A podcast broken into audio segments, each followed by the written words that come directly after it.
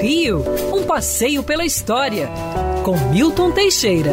Amigo ouvinte, no dia 16 de novembro de 1921, era lançado pelo escritor Monteiro Lobato o livro A Menina do Narizinho Arrebitado, que depois foi reduzido para Narizinho.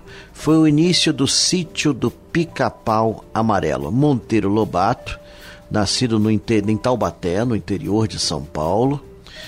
Ele era de família tradicional, tinha viscondes na família, que depois inspiraria a criação do Visconde e a partir da década de 20 passou a escrever para crianças. Antes ele escreveu vários livros importantes, livros de história, era editor de livros antigos, é, reeditor de livros antigos, mas ele depois se arrependeu, deveria ter escrito mais para as crianças. É considerado o pioneiro da literatura infantil brasileira. E hoje até até hoje seus livros são conhecidos.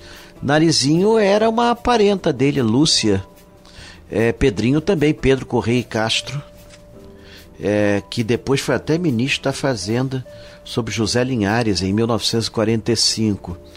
É, o Visconde de Sabugosa era o Brasil. Inteligente, culto, elegante, mas que precisa de uma direção. E a Emília era o próprio era o próprio Monteiro Lobato. Falava todas as besteiras na época da ditadura.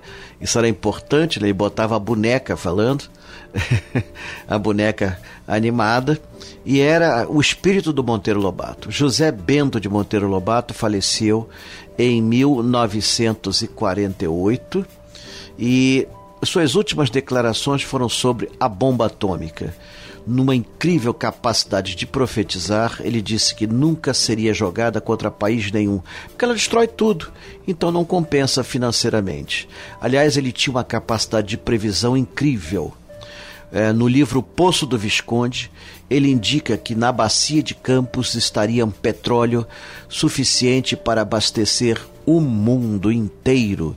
E ele acertou. Ali está o pré-sal. É incrível.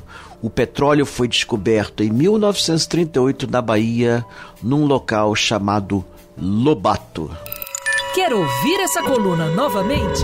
É só procurar nas plataformas de streaming de áudio. Conheça mais dos podcasts da Band News FM Rio.